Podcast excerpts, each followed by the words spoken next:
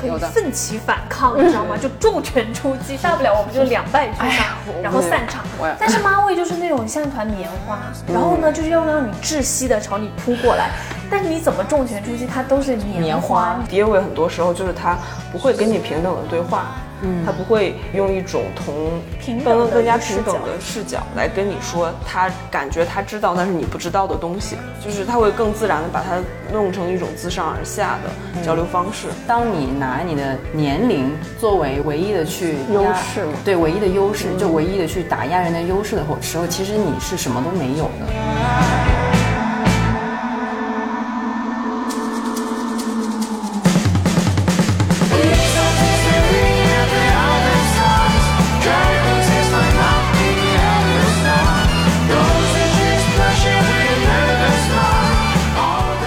好，这里是没理想编辑部，我是乔木。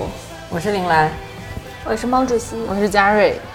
这一期呢，先给大家解释一下，是我们的秋游特供。我们现在在陕西省汉中市留坝县的一个小村子里。现在我们在我们民宿的中庭给大家录这期节目，有可能有一些奇怪的声音，有可能有人下来，我们要跟他打招呼。然后刚才我们还经历了非常垮掉的机器检测，所以这期内容会发生什么，我们也不知道，大家就随便听听，好吧？就好歹也是录了十来期的人了，结果最后发二十二十了，现在已经二十四了。二十期了，呦结果开头还能因为设备而垮掉，嗨，所以这注定是很垮掉的一期，大家也不要抱太大的希望。对对对对，啊、我们这次想录的主题是爹味和妈味。这个主题其实我们也想录很久了，久到它曾经一度还是一个热点。那个时候有一些奇怪的爹味行为又冒出来，然后还有浪姐里面大家有讨论到妈味，但是我们留了这么久，硬生生把它拖成了一个冷点，所以不重要了。我们现在就随便聊聊吧。要不要先说一下什么是爹味儿，什么是妈味儿？就是感觉大家说的爹味行为一般是由一些中年男性发起的，然后就有一种家长视角，一种权力上位者的视角吧。对，就是说我吃过的盐比你走过的路都要多你干嘛混合两个？是我吃过盐比你吃过饭还多，和我走过桥比走过路还多。哦，惊了！哦，是这样的吗？原来 就是这样。OK，没没关系这个是很很好这样吧。好的，好的。对，就爹。意外的有一种幽默的感觉，对，很好。然后所以什么是妈味儿呢？对和它对应的妈味儿，应该就是我都是为了你好，都是为了孩子好，我可以为你付出一切，你可千万不要对不起我呀，这种感觉。所以总结一下，爹味儿就是我不要你觉得，我要我觉觉得。得妈味就是我都是为了你好，为什么你不理解我？基本是这样。对，然后我们就觉得这个爹味儿和妈味行为不仅存在于我们的生活和家庭里面，然后在就走进社会里面，包括在网上冲浪的时候，也能看到非常多它的扩展，所以就觉得还是可以聊一聊的。对，就尤其就我们的读者就可能太爱我们了，就总有一种大家长式的的心态。关于任何选题都会同时出现爹味和妈味的评论。爹味就是我觉得应该怎么样，你为什么这么说？我不要听你的解释。然后妈味就是觉得说你们好自为之，好像也不麻你们好让我失望。哦，对对对对对对对，就我爱这么爱你们，为什么你们这么让我失望？我已经关注你们三年了，看到你们发出这样的文章，我很心痛。对不起，没有，我觉得有一个很经典的是说，或者说你们就尤其是没理想编辑部啊，Hello，打了个招呼哈，有一个很经典的留言就是你们几个年轻的女孩在一起聊天，就你们不知道不懂，还有叉叉叉就不合适，这就是一个很经典的，就他会先抛出年龄这个问题来打压你吧。对对对，就是很爱质疑，就说哈、你们几个小姑娘就是会聊得不够深，聊的什么解释的不够清，然后还要把我们跟圆圆桌派进行一个，就我们也挺荣幸的啦，说实话，如果是这样的话，但是也大可不必。就而且就是我感觉有很多嗯那种爹位，他就很喜欢用，因为他比我们就早来到这个世上几年，然后就觉得这是一个庞大的优势，他就可以对所有在他之后，即便是晚了他一秒来到这个世上的人，就是指手画脚。然后我有时候就觉得我不懂他是因为太有自信，因为我觉得反正我在看理想久了，会觉得比如说像道长这样的人，他很少会说用那种就是我是过来人，然后我指导你，你应该怎么做这样来说，他都是会很谦逊的说，觉得可能我不如。但是在座的各位，道长一般提到自己年龄的后半句是“我快要死了 主要是他会觉得说，是因为他年纪大，然后他没有办法很好的跟上，比如现在年轻人的一些想法或者这个时代，他会自觉的说，不要去过多的评价或者说判断，就是你这样是对是错，或者说你应该按照我给你设的那条路线来。但是有很多爹味的那种味道，就是感觉是，他就觉得他有这个资格，然后来教导你说说你应该怎么样。然后我就一直很好奇，是他这究竟是一种你知道吗？是一种自信，还是一种需要通过打压别人，然后来寻找优越感？如果是这样的话，他又很自卑。”我觉得他很像是在网游里面遇到了一个人，先看一眼他的等级，觉得哎，那我就可以去干点什么。我有个朋友，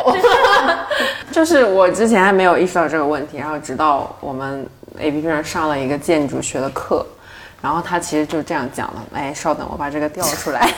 他说，其实我们塑造了建筑，但是建筑也在塑造我们，就是建筑是权力的一种体现。对，就是说，比如说，在一个房子里面，你和父母住在一起嘛，然后呢，比如从客厅到卧室，可能是会有一个小的走廊，一般就会把孩子的房间先安到离客厅比较近的地方，然后父母的房间再安排到最里面，这样父母回房间的时候就会经过这个孩子的房间，然后顺便监视他，对吧？就是一个相对人家的布局。说一下，我们这种就是家里平数比较小，就没有这种构造，好吧？所以就是就是一种监视嘛。然后我想起来，我有一个朋友，你不要再强调了。是这样的，就是他们家就是典型这种客厅到卧室会有在一个走廊上的，然后呢，他的房间就是安在离客厅比较近，然后他爸妈就是出出进进都会经过，然后最过分的是呢，他爸以你这个房间看起来太小了，然后就把那个墙换成了玻璃，然后他就从小学五年级到高中毕业都生活在一个玻璃房子里面，像一个猴子一样，每天被透视也不对，每天被观察，对，每天被观察，然后呢，导致他养成了一个非常棒的听力，就是那边听到爸妈有动静，然后这边就可以做一些反应，但是就是会有一个就是被监视的感觉嘛，然后就是会对你形成一种无形的压力。压力，就是你做任何事情之前，你都要先考虑一下你爸妈是怎么想的。天哪，这种就是那种你知道吗？活在对啊所谓的天天被凝视的状态。是啊，就是你这个朋友肯定是是会对自己有极高，就他的表现，他的任何行为和表现，他都会有极高的要求，就是会非常在意大家是怎么看待我。超累的那你就会对啊，就会压力很，朋友就会压力很大。不然他的白头发是怎么长出来的？哎呀，哎呀，是爹位妈位有一个很重要的，我觉得我们刚刚没有讲到核心，就是他有极强的控制欲，权力感。对他会觉得孩子是我的一个所属物，所以但他就希望通过某种方式，或者说，首先他会觉得孩子是自己的所属物，或者说那个对象可能是就低于自己的那个权力阶层，可能比他会低，然后他就总想掌控某些东西。我感觉我家庭里面比较神奇的是，我爹是一点爹味儿都没有，就毫无爹味，就是一个非常友善，然后也从来不会把自己的意志说要强加在别人身上，他就没有这样。而且我爸爸也不太像是那种典型的中国式父亲，就很沉默或很主动或被动的沉默的那种。他在家庭里反倒是那个比较润滑，气氛对对对对。哦然后我妈因为比较刚，比较强势，然后呢，我反倒觉得我妈有的时候会有一点点的爹味，就她不会用说我是为了你好，而是她会用我觉得这样做是对的，然后呢，你应该怎么样做？而且我记得我发现我有一句话来解释她的作为，就是叫做长大以后你会感谢我的。好像我们老师说的言家。话 嗨，但可能我没有那么重的感觉吧。就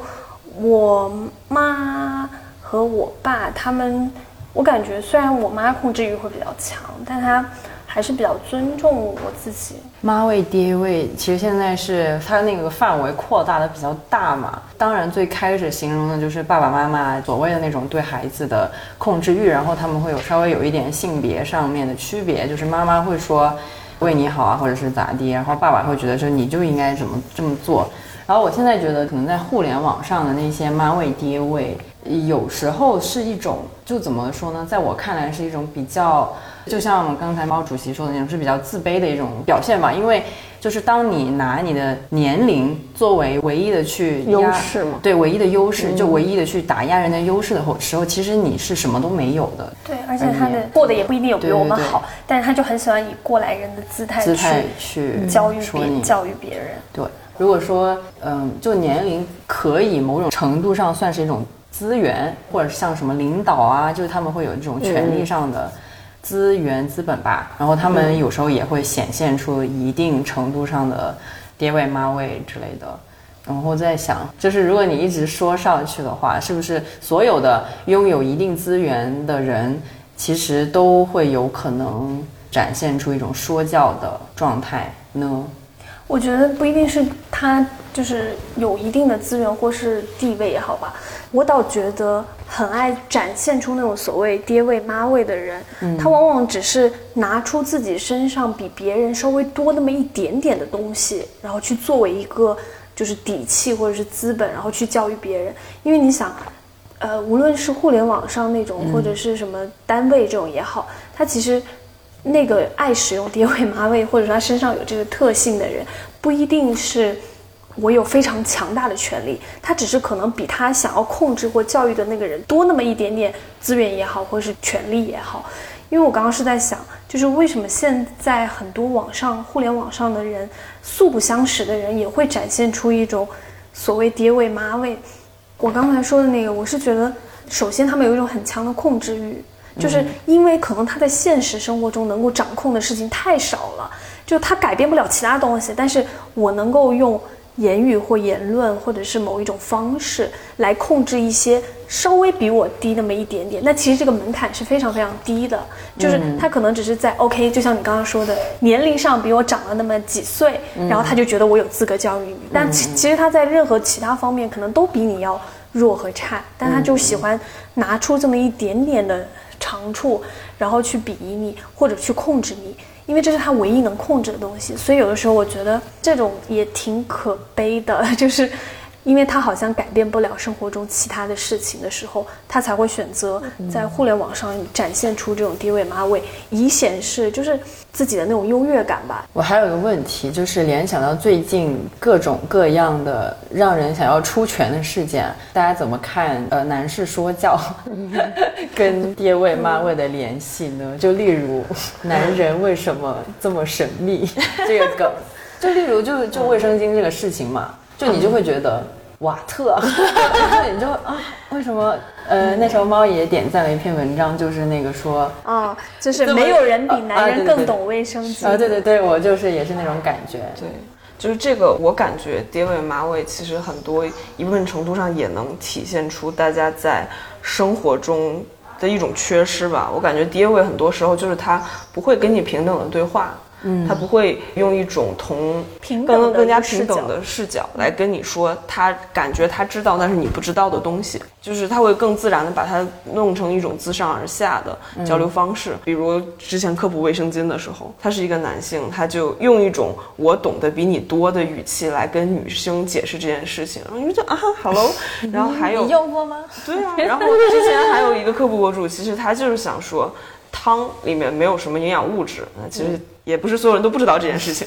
然后他一定要用那种就是什么你喝汤你就是傻子，然后那个汤，嗯，我们都不应该去喝汤，这种非常激烈对，非常激烈，非常极端，就非常你你什么都不知道哈，我我知道最多，来告诉大家。但但是有一个博主，他可以讲吗？六层楼，六层楼。对对对，是的，就是有一个我们比较熟哎悉，呀，哎呀，然后讲名这周字，这周的那个不太理想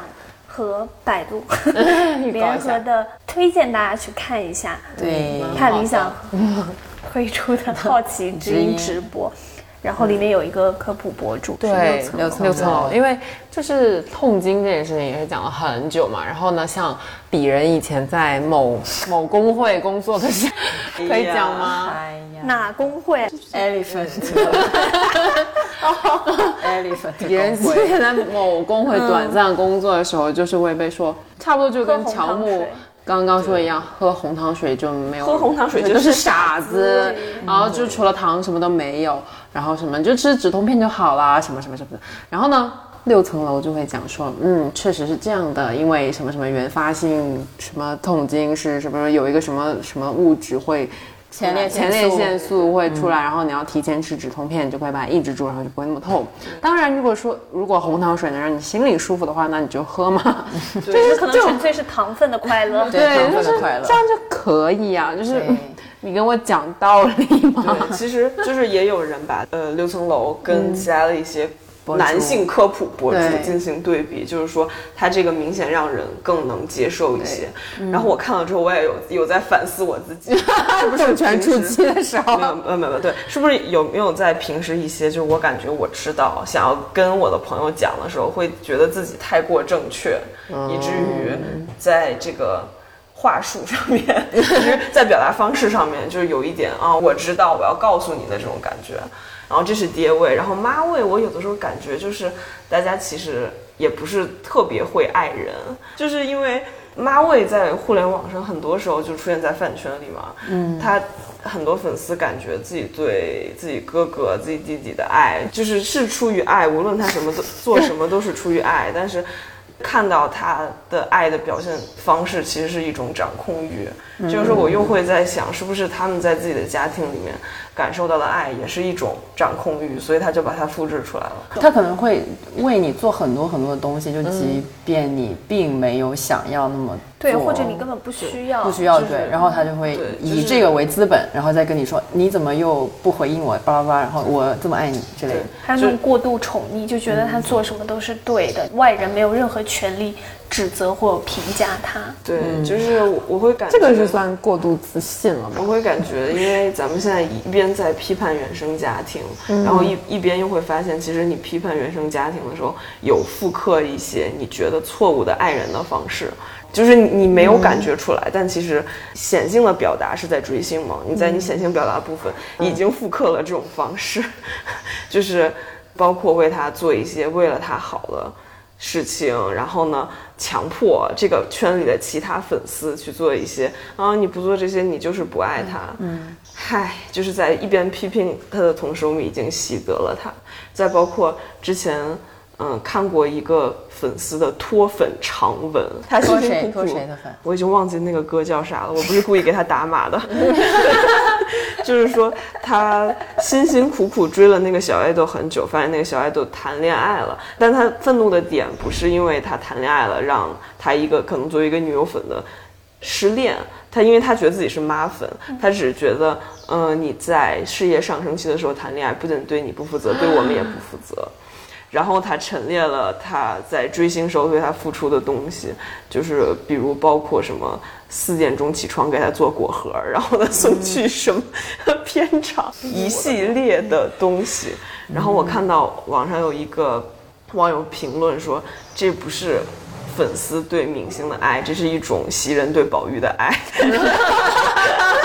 我就有点精辟。就是不求回报的付出，并且觉得你，嗯、就是哪怕你身边有人也无所谓，你最终还是会回来。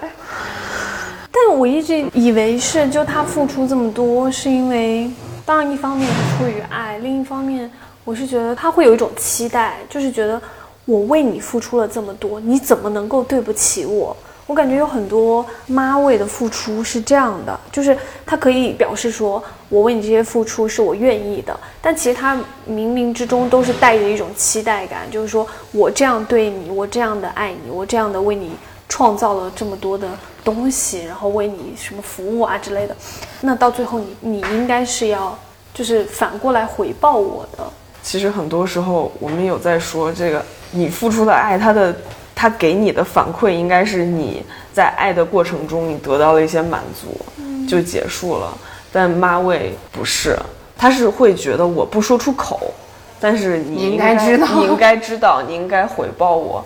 然后对啊，我觉得在就是粉圈里面还有很可怕的一件事，就是你让我很失望这句话，就我觉得好害怕呀，你实在是让我太失望了。就感觉这句话它是一个无底洞，就是你也没有说过你的期望是什么，然后就是你在付出的时候就啊，为了你我做什么都可以，但其实它背后你是给他标了价的，但是你也没有把它说出来，然后等某天你愤怒脱粉的时候，你说嗯，我真的是太失望了。感觉起来好像爹味会比较强调那种，就是强势的压制，嗯就像那种塑模一样，我已经给你塑好了一个模，哎我就摁着你的头往里摁，然后你要塑成那个形。但妈味好像更微妙一点，就更在乎那种。双方的那种交互，就是我给你了一份爱，我想象中、我的期待中，你应该有一个模样。如果你没有变成那个模样，我就会特别的伤心，就感觉是一种很病态的带着的，就是有伤害性的爱。我感觉啊，有很多时候我们厌恶那种所谓的爹味妈味，就是因为在中国式家庭里，这种或者说就是更广范围的，是因为这样的人他是没有办法以一个平等的态度跟你去对话，他也不会考虑你的感受或者说你的想法，他更多的感觉是在就是为了彰显自己的那个父母的地位或是某种权力地位而去做出一些发表一些言论或者是行为嘛。然后这一点又是让其实对话的那个人是很反感的，就是我们其实都很而且就是他们，就比如说我姥姥姥爷也会这样跟我爸妈讲话，他们明明也很反感，但是要把这个加到我身上。对，这是一个惯性，就是直接传递不下来。会爱的传递，对，而且就是你看很多，其实很多代际问题也都是这样，好像就是我们印象中的啊，就不说那种特殊性，但是比如说很多我们老是爱批判的那种中国式家庭，就是因为父母会把他们的位置放在一个今天因为我生了你，对我造了你，然后所以你就应该是我的一个，或者某种程度上是低我一等的，你就天然的必须去遵从这样的一个。就是怎么讲秩序嘛，或等级吧。但是其实这个不就是很多所谓的代际沟通问题上的一个根源吗？就是当有爹味妈味或者是父母他没有办法以一个更平等、更理解的那个对话方式来跟孩子进行对话的时候，其实会逆反的。就是我讨厌你这样，那即使你是为了我好，即使你说的是对的，我可能也会出于单纯的逆反 心理。然后我不想要去听，但我就觉得很奇怪，为什么大家都不喜欢以一种 就是平等或理解的方式来就是他们嗯，他们其实应该是算好理解了，但是这个事表实又客观存在。哎呀，我要又要 cue 我这个向彪教授，哎千鹤子过了，千鹤子已经过在气了把自己作为方法这本书里面，他说过一句话，大概就是说，其实人就不是说人不能理解对方，只是大家大部分时间都是因为利益关系而不去理解。从爸妈的角度来说，他们的那个利益就是控制你，因为是你是我的孩子嘛，然后。对我很希望把你变成一个我想要成为的东西，这就是他所谓的利益，所以他没有办法去接受，就是他的孩子去干一些他觉得不会成为他想要的样子的那些事情。然后对于一些男性来说，可能他们的利益就是这个社会上的话语权啊，然后各种各样的东西啊，所以他们不会想要去理解呃女性呃月经、卫生巾这种事情。而且我感觉对这种家庭内部的关系和跟自己亲人的反思，是这几年或者这一代人才学会的事情。上一代人很多人就不会去想这件事儿。就几年前那个《狗十三》上映的时候，很多人看了都很有感触嘛。然后很多人带着自己的家长去看这部片子，就会觉得就是自己青春期没有说出来，就是到现在不敢说出来的一些话，这部片子替自己说出来了。就是希望带着家长一起去看，然后他能理解一下自己当年受到这些待遇的时候是怎么想的。家长看出来之后跟他说：“我觉得他女孩他爸爸对他很好啊。”他们就内心会很崩溃，你知道吗？或者就是，就第一个可能是他根本没有意识到，这就是一个传统延续下来的一种整体的文化，就家庭文化也好，或者社会文化也好。还有一个是，他们即使意识到了，他也没有办法去很舒适的做出一些改变，因为我觉得有时候父母有我我感觉啊，就是父母或者是所谓这种爹味妈味人，他是很不愿意去道歉或承认自己的错误的，他会希望在。他想要教育的那个人面前，保持自己一个永远正确的态度。他们不一定会没有就是意识到说你不开心了或怎么样，他只是我觉得他们不会想办法或者想一种方式去跟你。达成某一种程度上的和解，嗯，就是他不会去学习更新自己的一种跟孩子交往的方式了，他已经习惯了。对，而且就是我舅妈算是我们家里面比较开明，然后也跟我们几个关系很好，就跟我们小一辈关系很好的。然后他有的时候在劝我爸妈什么事情，我爸妈说：“哦，赶上嘉瑞不是你家孩子了。”然后就 走不通。哎呀，哎 呀，认怂真的是一种美德，而且也是一种能力。是的，就是的确是，就是因为我跟我父母关系还不错，很多时候就是我我也会跟朋友讨论这些问题。我之前还有觉得是因为比如沟通的问题，就是你不能指望他们一下子就是 love and proud，然后。就是你要逐步的跟他们去说，但是我后来才发现，就是有很多家长其实是不可沟通的，在第一步就折了，那没有一个桥啊。因为，对啊，所以就我感觉就怎么说，特别幸运。嗯，狗十三我也是跟我妈一起去看的，然后他看出来之后，我们俩在吃午饭的时候，他先沉默了很久，然后跟我说说。也是就养了这么一个孩子，我也觉得我当时有很多地方都做的不对。我说哇，你不必这样，我用户体验还挺好的。对，我说你就你反正就我这么一个用户，我用户体验还挺好。啊，但是对，就是像我妈这么强势的人，她到现在也是会经常就是说，哎呀，小时候怎么怎么样，就他会觉得有一些过于强势的教育方式啊，或者是。打我呀！他现在就会他自己会有反思，我也不知道是为什么。所以我一直觉得家长也是教育出来的，对，都是一种反向的。对对对，这句话为什么我感触特别深？领导吗？对，是因为那天我们就中高层开会的时候，突然冷知识猫也是中高层，对，就也挺奇怪。然 后然后那个我们的就是看理想的。真正的大 boss，然后突然说了一句话，说：“哎呀，你们要告诉我，就是他说我最近有感触，因为领导也是被教育出来的。” 然后我就觉得，哦，有道理，有道理。所以我觉得很多爹位妈，当那种拒绝沟通的另说，但但是我觉得确实，如果你尤其是父母这种，就如果你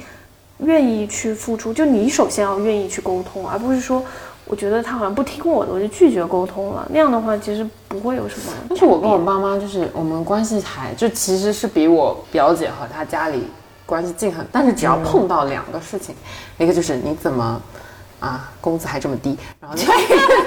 你就是非得讲出来是不是？这个是 你怎么还三十岁还有点半吊子混着？然后一个就是你怎么还不结婚？就碰到这两个事情就无解，就其他事情都好商量，那这两个事情就没有办法。他们两个会跟我就是互相抱怨他们的婚姻关系，也不是抱怨，就是他们俩对对方不满的地方。然后与此同时，然后还要催婚我。我想说，怎样是 让我进入另一个循环？就是，但我没好意思讲出来。这就是上一代和我们这一代，就是像刚刚乔木说的，其实有很多意识，我觉得是到了我们这一代才慢慢的被纠正或者说被改变的。嗯，在爸妈那一代，其实他们还是接受的那种相对比较传统的一些意识和教育，所以。他会认为，像我妈现在还是觉得说，哎，女孩子还是要有一个家，然后呢要结婚啊，就是最好还是要个孩子。虽然我妈现在已经跳过了结婚的那一步，直接开始跟我说要个孩子，要不你就生一个吧，我们来养。我也不知道这个是怎么跳上去，就 anyway 期待降级下沉，突然突然先进，后来想一下也不是不行。然后，因为刚刚想到就是说拒绝沟通的那种爹位妈位的人嘛，然后我觉得可能爹位会更严重一点，就是说在沟通交流这件事情上。但我觉得他们有的时候其实是被自己的爹位给害了。所谓的爹位，就是我们一直很爱讲，就要 Q 一下瑞姐，她很爱讲的，对有毒的男子气概，就感觉像中国式家庭里面的这种出来的父亲，就往往就是被这种。有毒的男子气概给害了，这个社会会不断的教导你说，今天你是一个男人，你就必须要什么独立呀，然后什么足够强势啊，而且要表现得更为，比如说冷酷或怎么样，就是要显现出自己那种用一种奇怪的方式显现出自己的，就像个男人，对，或者是有一点男人味儿的那种感觉，就他们的展现形很怪，比如说力量啊，或是。不懂得善解人意，然后非常的强势，非常的沉默，就感觉沉默是他们的一种 表现自己的男子气概的方式。所以我觉得，在因为这种不断的就所谓有毒的男子气概的灌输下。他们会慢慢的倾向于，就我有任何的痛苦，或者说我有任何的情感诉求，我都是不去说的，我是以一个沉默的方式来回应。所以在家庭里面，不是很多说什么中国式父亲都是习惯于沉默啊，然后中年之后就会更加的封闭自己。我的感觉是觉得他们也挺苦的，是，就是他没有办法去正当的抒发自己心里的那种就是情感或者诉求，好像所有事情都得自己扛。就又苦又累，然后也不被人理解。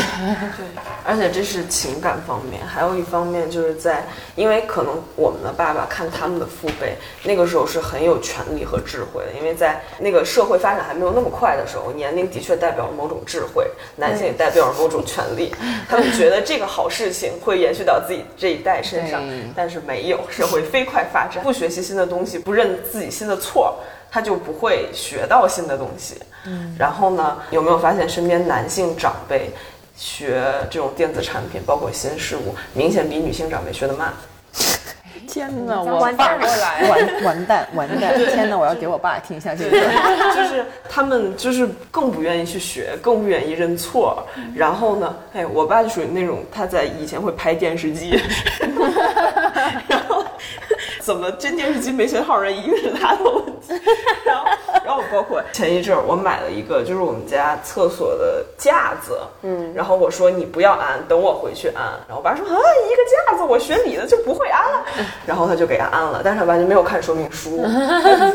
我是吧？学建筑的怎么可能不会？完全按错，垮掉。对，然后我回家就把它拆了，然后又从垃圾兜里捡出说明书，把它给安上。那那你爸爸有那个承认自己的错误吗？是不是有哦？那还可以。我以为他会沉默的。嗨，一定是这个东西有问题。我一个学建筑的，我怎么可能不会这种设计呢？主要可能因为他在饭桌上被我打拳打打次数多。哦，那还比较好。对，就是我我爸作为一个普通的中年直男，他也很喜欢那个饭桌男性 说教，男男性也不是说教，就是男性社会事件讨论时间，就是他会讨论一些社会时政。然后，对对，很爱讨论这些。就是以前我可能也插不上话，但是后来我长大了，然后某一些 部分还成为了我的专业。哎，不小不小心，对，不小心培养了一个敌对选手。然后。尤其他说到某些这个社会议题，我你知道，我本来打了一天字回家已经很累了，然后他非要说好吧，开始打拳，然后最后后来我爸就已经学会就绕过某些事件，或者吃菜吃菜，比如中美关系嘛，我感觉这个是就中年男人的饭桌就最爱谈论的话题。没错，是的，但我感觉就是。还肯承认错误，其实已经很不错。对我知道的很多那种就爹味很重的，潜意识里就是排斥自己的权威被别人挑战，即使认识到自己错了，他也不会去承认是自己的错，而是他会觉得说，嗯，是你没有解释清楚，或者说是这个东西本身有问题。所以我嗨我是在想，像刚才猫爷说的那个爹味嘛，然后我在想，所以如果你有幸目睹两个中年男子互相吵架，那就是爹味 versus 爹味，那是个多么 可是他们就很爽啊！你就就你就哇哇哇，这边哎，这个又一个爹位，打败魔法，黑魔法互相就 我感觉中年男人如果只是言语上或某个观点上碰撞，他们最后结果就是各自沉默，就是用沉默解决一切，回避这个话题。对对啊，这个故事就告诉我们，中年男子也不是不会沉默，他们只不过就是在你你觉得你说的对，他觉得自己理亏的时候，非要把场子给找回来。嗯，唉，是但我其实有时候觉得妈味更可怕，就是爹味你是可以奋起反抗，你知道吗？就重拳出击，大不了我们就两败俱伤，然后散场。但是妈味就是那种像一团棉花，然后呢就是要让你窒息的朝你扑过来，但是你怎么重拳出击，它都是棉棉花你就打在棉花上，但是那个棉花会会让你窒息，就是密度太高。对，我发言就是 我姥姥现在就是我上周还是上上周还在公司七点钟接到我姥姥电话，佳瑞啊，下班了吗？我说啊没有，快了什么什么。他说周末你多去参加一点那个志愿者活动。他说嗯，这个词儿他是从哪儿学来的？我说你这样就能认识更多的朋友。然后就拐到那条路上。然后我后来想，哦，原来就是有一个亲戚就最近结婚了，然后他们两个就做志愿活动认识了。哦，原来是这样。就是虽然感觉到这个他说的话完全不在点儿上，但是他了解了志愿活动，对并且他这个出发点是好的，你又不忍心反驳他。就是过年的时候突然说，哎，姥姥从银行里取了多少多少钱给你，这个就是你结婚的时候的压兜钱什么什么。哦，好的。你就你你怎么说他呢？他那么拳拳之心，如此真挚，还把钱放到你面前，然后就，哦，好。对，哎，我真的觉得妈味其实这样说起来还是更难反抗。对啊，就是它会有点隐形的感觉，就没有爹味那么就是明直显爹位，明它至少还是一个明确的权力结构，或者对，就比如他压迫你是一个明确对的事情，这能找到一个明确对的点，然后你是对的，他是不对的。但妈位哇，就是 他首首先他又很飘渺，然后他又被包裹在这个爱里面，然后很多时候就是你知道他这个方式是错的，但他的出发点是好的，那咋整？妈位就往往都是那种，我为你付出了这么多，我对你这么好，为什么你还不理解我呢？就是妈妈很爱说的那种表达嘛，就是你又不能说他是错的，但是。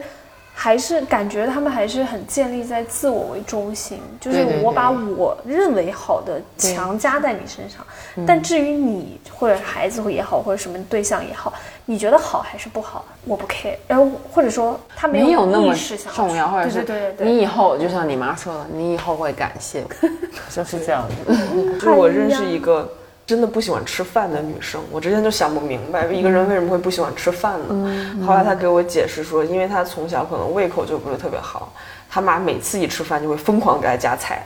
啊，然后就是说，你今天必须得把这碗饭吃掉，然后夹到你碗里，你不能再拿出来。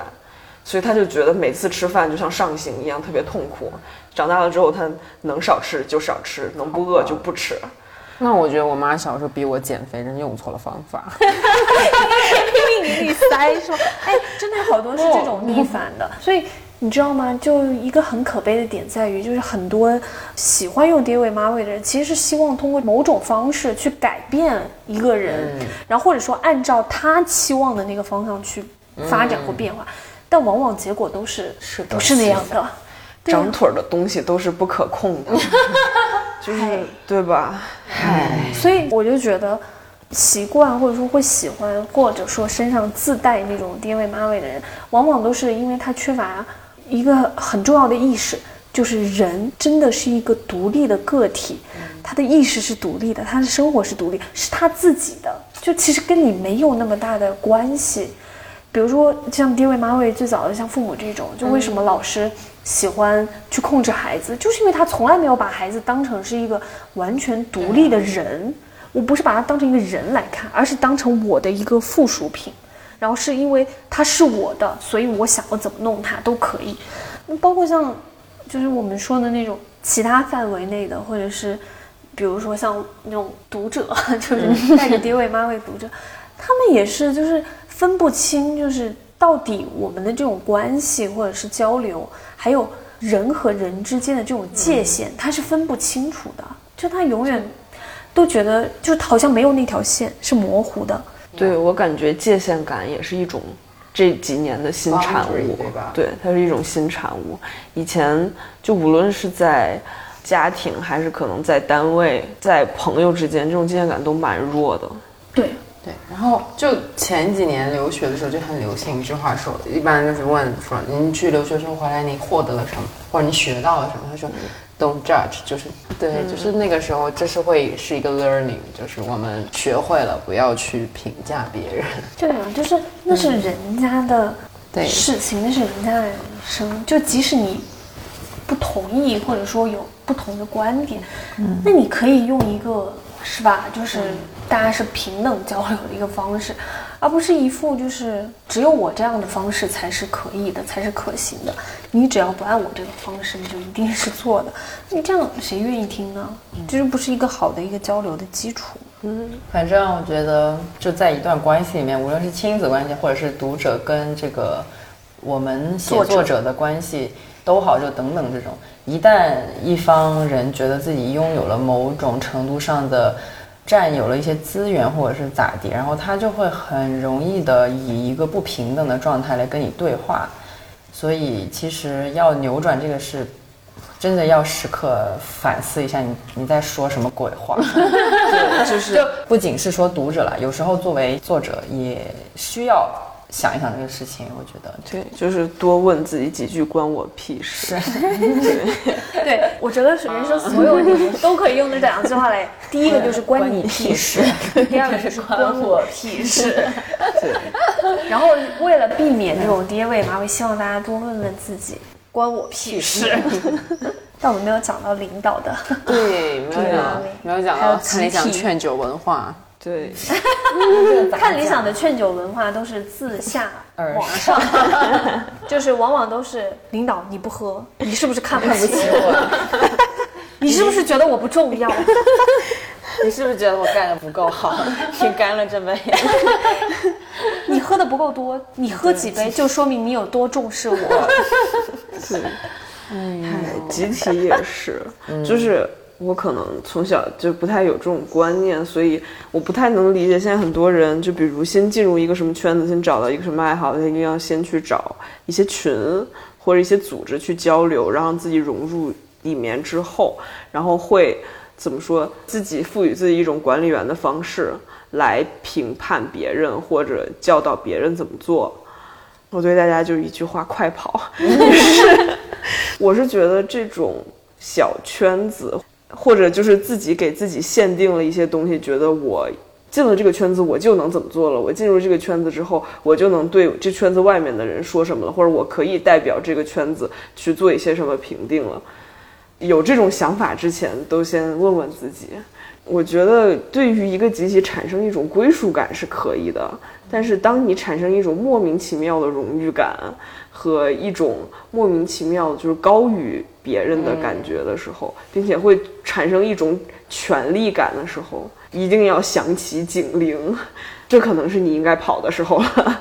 我其实很好奇，为什么有那么多人喜欢去教导别人，或者告诉别人你应该怎么做？这到底是一种什么样的？就那个是啥驱动的他去做这个事情？无知吧？哎呀，我那个时候写过一个，对，是无知，就是知识限制了他。随着认知水平的发展，就开始你的增加可能是一个非常陡的就上升期，然后你就马上会遇到一个巅峰，然后。降下来，进入什么绝望之谷？就是你随着你学习的越多，见的越多，你会发现你知道的越少，因为那知识就是浩瀚无边。然后你就要再进入一个缓慢的上升期，你才能慢慢爬起。很多人就停留在那个无知之边，就觉得老子什么都知道，然后他就也不继续往深了走，他就凭借着他那一点东西在那里，然后就会发生这种情况。那其实就他再往前探索一步，他就会发现他知道的真的非常的少。所以你是觉得就是很爱教导别人，是因为他觉得他自己对啊很全能、很全知。他当然是很自信，觉得自己了解这个事情，但事实并不。比如说，他是不是信息盖的不够全面，或者他停止了学习或怎样，他就是不知道全貌，否则他不会发出那种言论嘛。我说的是那种为什么他更爱以这样的一个姿态去教导别人。你刚刚说的这个是他的底气，但是他那个原始的动力是啥？我是他孤独，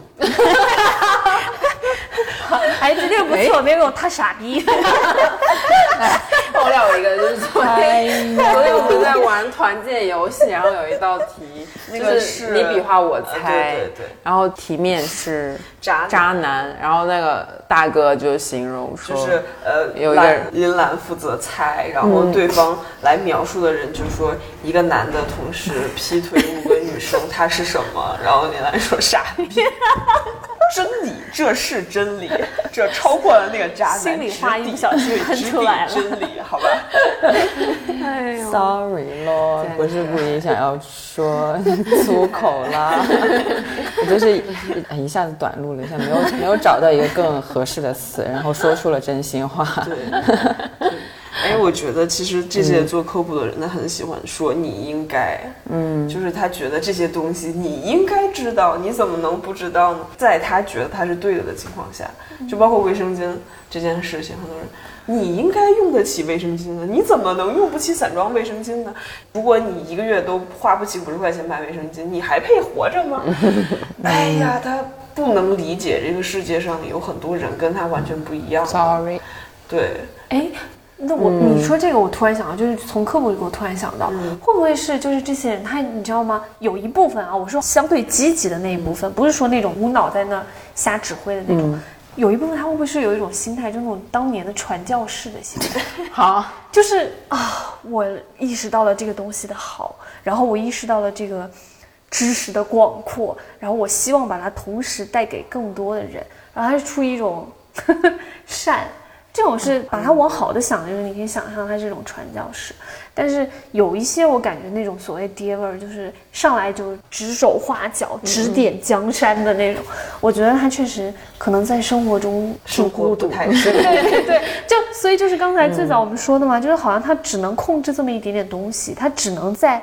这一些这么小的一些事情上找到存在感和优越感对，所以然后他就希望去以这种居高临下姿态说，哈，你们都不懂，只有我懂，然后找到你的存在感。但这种人往往是在。我感觉在生活里就是，嗯可能挺悲哀。嗯与此同时，他还深受有毒的男子 气概的对侵害。就有毒男子气概，我觉得是相对的，就不仅是针对男性，可能他就是在这个性别结构中会同时的规定了两拨人。今天我们刚发的那个推文嘛，就是咖啡订阅那个，分享一个评论吧，我给我给桃木看了，嗯，就是你们鉴定一下这是妈味还是爹味，反正那个人就说建议头图不要用抽烟的，因为会给别人带来不好的影响。就他当然是很礼貌的一个什么嘛，你觉得是爹味还是妈味？但我也没有看他们性别，所以这是无奖竞猜。哇，有一种兼具了爹味和妈味味的怎么办？是不是有点难？对我我看的时候我就啊，这是爹味，就是他是以爱之名，对但是呢，他又来用一套来靠你无法，好像无法反反驳驳的那个。政治正确来对的。就包括现在很多带坏小孩子的思路，就任何东西都可以带坏小孩。一切皆可带坏。我真的是对这个实在不懂，就是为什么我们这么喜欢用，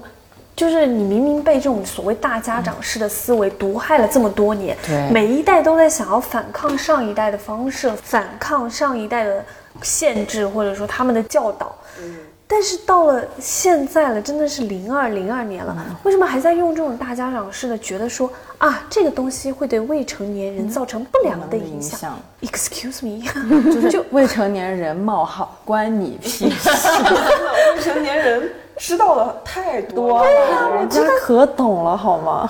而且，哎，就不说现在互联网并不能防住，就是说说说咱们在互联网好像还没有发展那么好的时候，我们小时候家长有真的防住什么吗？他没有防我哎，就是他防了，但是我觉得没有任何意义，就是有什么意义呢、o k 你今天我不用一个，就比如抽烟的镜头，不用一个染发的镜头，嗯，那就可以杜绝他未来长大不抽烟、不喝酒、不烫头吗？其 实就是很于谦老师，hello，我很不理解这个思维，感觉就是。就都不是拍脑袋想出来，就是拍屁股想出来的。就一拍屁股就说啊，不行，这这种东西我看着不舒服，这就是社会式爹味儿。对，我都为了你好了，你还能觉得不好吗？忧国忧民了又。嗨，我从来没有忧国忧民过，因为我觉得往往就是因为忧国忧民，他才会有这种大家长式思维。就因为，OK，我我由于是要为这个国民负责，所以我就要用一些方式去杜绝一些东西的传播。但真的好奇怪哦，就是总会让人觉得是为了这么去做而这么去做，他完全没有就考虑周全过说，这样做到底首先有没有效果，第二这样的结果是什么。或者就是你讲清楚尼古丁和酒精的危害，对呀、为什么不能让人自己去做判断？为什么这么喜欢替别人下判断呢？就是很奇怪，感觉就是一种变态的掌控欲。对，其实这也是一种掌控欲，就觉得我都从源头遏制了，那你还能长歪吗？那长歪了可不关我事儿哦。哦，那就是懒政，对，就从头我规定的事情。对啊，对怎，么就是反正我都已经这么做了，嗯，那你如果还要这样，就不是我的责任。对啊，我一直都觉得，这个世界要是每个人都能多反省反省自己，而不是一天到晚的拿这个放大镜去看别人身上的问题的时候，大家的生活可能会美好很多哎。对啊。